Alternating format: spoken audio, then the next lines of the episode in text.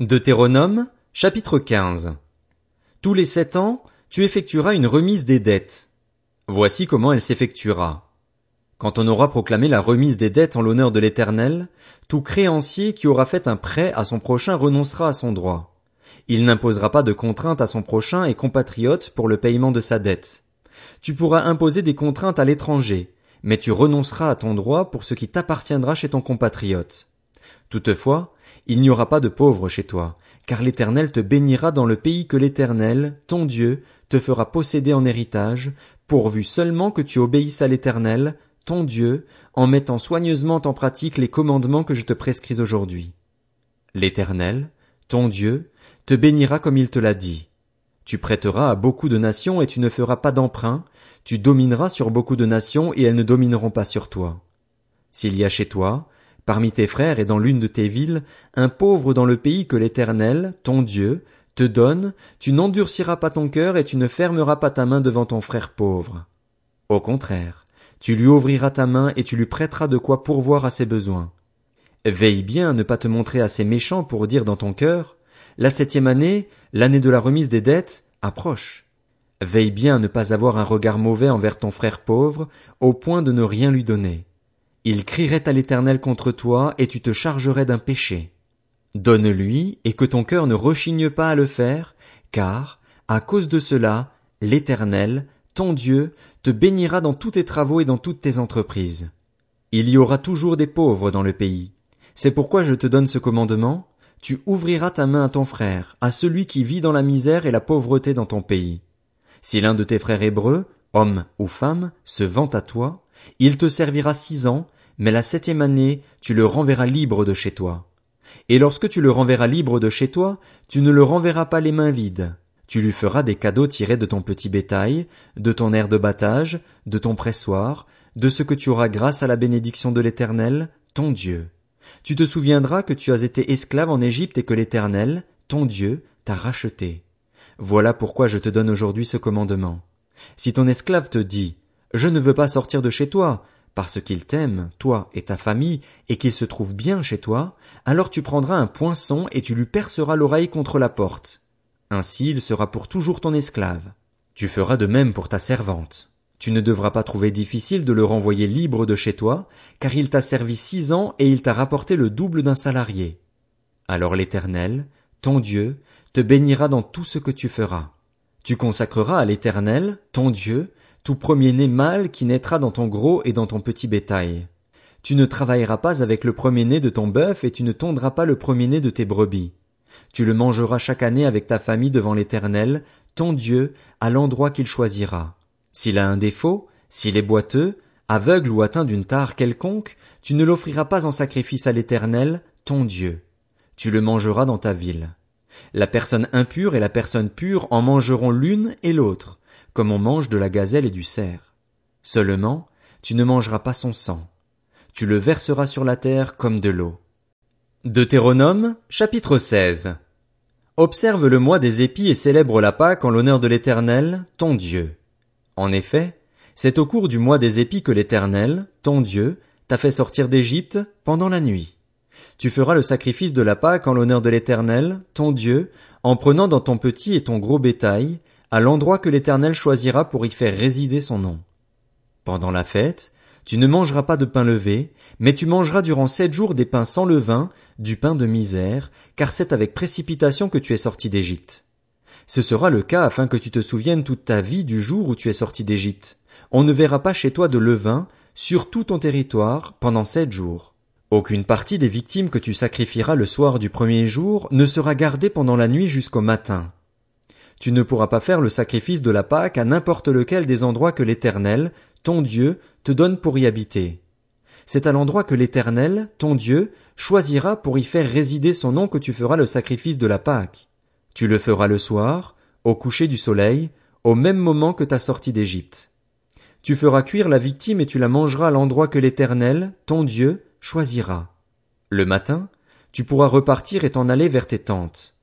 Pendant six jours tu mangeras des pains sans levain, et le septième jour il y aura une assemblée solennelle en l'honneur de l'Éternel, ton Dieu. Tu ne feras aucun travail.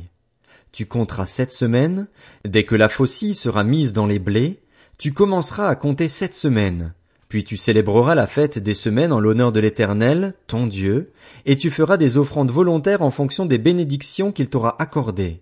Tu te réjouiras devant l'Éternel, ton Dieu, à l'endroit que l'Éternel, ton Dieu, choisira pour y faire résider son nom, toi, ton fils et ta fille, ton esclave et ta servante, le Lévite qui habitera dans ta ville, ainsi que l'étranger, l'orphelin et la veuve qui seront au milieu de toi. Tu te souviendras que tu as été esclave en Égypte et tu respecteras ses prescriptions et les mettras en pratique. Tu célébreras la fête des tentes pendant sept jours, au moment où tu récolteras le produit de ton air de battage et de ton pressoir. Tu te réjouiras à cette fête, toi, ton fils et ta fille, ton esclave et ta servante, ainsi que le Lévite, l'étranger, l'orphelin et la veuve qui seront dans ta ville. Tu célébreras la fête pendant sept jours en l'honneur de l'Éternel, ton Dieu, à l'endroit que l'Éternel choisira. En effet, l'Éternel, ton Dieu, te bénira dans toutes tes récoltes et dans tout le travail de tes mains, et tu te livreras entièrement à la joie. Trois fois par an, tous les hommes parmi vous se présenteront devant l'Éternel, ton Dieu, à l'endroit qu'il choisira, à la fête des pains sans levain, à la fête des semaines et à la fête des tentes. On ne paraîtra pas devant l'Éternel les mains vides. Chacun donnera ce qu'il pourra, en fonction des bénédictions que l'Éternel, ton Dieu, t'aura accordées. Tu établiras des juges et des magistrats dans toutes les villes que l'Éternel, ton Dieu, te donne, selon tes tribus, et ils jugeront le peuple avec justice.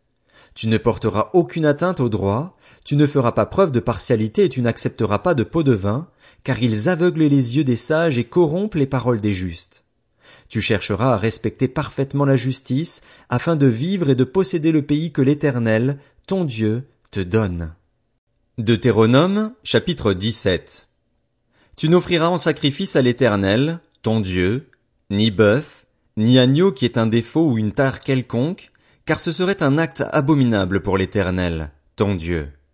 Il se trouvera peut-être au milieu de toi, dans l'une des villes que l'Éternel, ton Dieu, te donne, un homme ou une femme qui fasse ce qui est mal aux yeux de l'Éternel, ton Dieu, et viole son alliance, qui aille servir d'autres dieux et se prosterner devant eux, le soleil, la lune ou tous les corps célestes ce n'est pas ce que j'ai ordonné. Dès que tu en auras connaissance, dès que tu l'auras appris, tu feras avec soin des recherches. Est-ce vrai? Le fait est-il établi? Cet acte abominable a-t-il été commis en Israël? Alors tu feras venir aux portes de ta ville l'homme ou la femme coupable de cette mauvaise action et tu le lapideras, tu le puniras de mort. C'est sur la déposition de deux ou de trois témoins que l'on fera mourir quelqu'un. La déposition d'un seul témoin ne suffira pas la main des témoins se lèvera la première contre lui pour le faire mourir, puis celle de tout le peuple. Tu extirperas ainsi le mal du milieu de toi. Si une cause relative à un meurtre, un différend ou une blessure te paraît trop difficile à juger et fournit matière à contestation aux portes de ta ville, tu te lèveras et tu monteras à l'endroit que l'Éternel, ton Dieu, choisira. Tu iras vers les prêtres, les lévites, et vers celui qui remplira alors les fonctions de juge. Tu les consulteras et ils te feront connaître leur verdict. Tu te conformeras à ce qu'ils te diront à l'endroit que l'Éternel choisira, et tu prendras bien soin d'agir d'après tout ce qu'ils t'enseigneront. Tu te conformeras à la loi qu'ils t'enseigneront et au verdict qu'ils auront prononcé. Tu ne t'écarteras ni à droite ni à gauche de ce qu'ils te diront. Si, par orgueil, un homme n'écoute pas le prêtre placé là pour servir l'Éternel, ton Dieu, ou le juge, il sera puni de mort. Tu extirperas ainsi le mal du milieu d'Israël, afin que tout le peuple en entende parler et éprouve de la crainte, et qu'il ne se livre plus à l'orgueil. Lorsque tu seras entré dans le pays que l'Éternel, ton Dieu, te donne, lorsque tu le posséderas, que tu y auras établi ta demeure et que tu diras, Je veux établir à ma tête un roi, comme toutes les nations qui m'entourent, tu établiras à la tête le roi que l'Éternel, ton Dieu, choisira. Tu prendras un roi du milieu de tes frères, tu ne pourras pas te donner un roi étranger qui ne soit pas ton frère. Seulement, qu'il n'ait pas un grand nombre de chevaux et qu'il ne ramène pas le peuple en Égypte pour se procurer beaucoup de chevaux, car l'Éternel vous a dit, vous ne retournerez plus par ce chemin-là. Qu'il n'ait pas un grand nombre de femmes, afin que son cœur ne se détourne pas de l'Éternel, et qu'il n'accumule pas l'argent et l'or.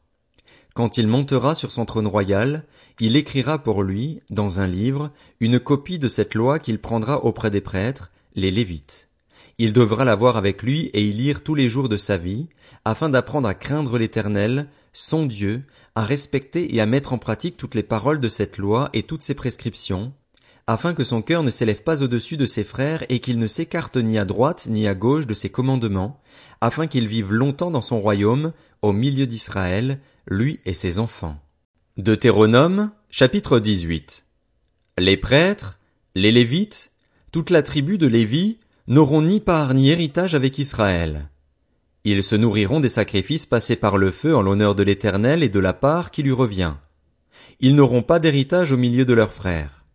C'est l'Éternel qui sera leur héritage, comme il le leur a dit.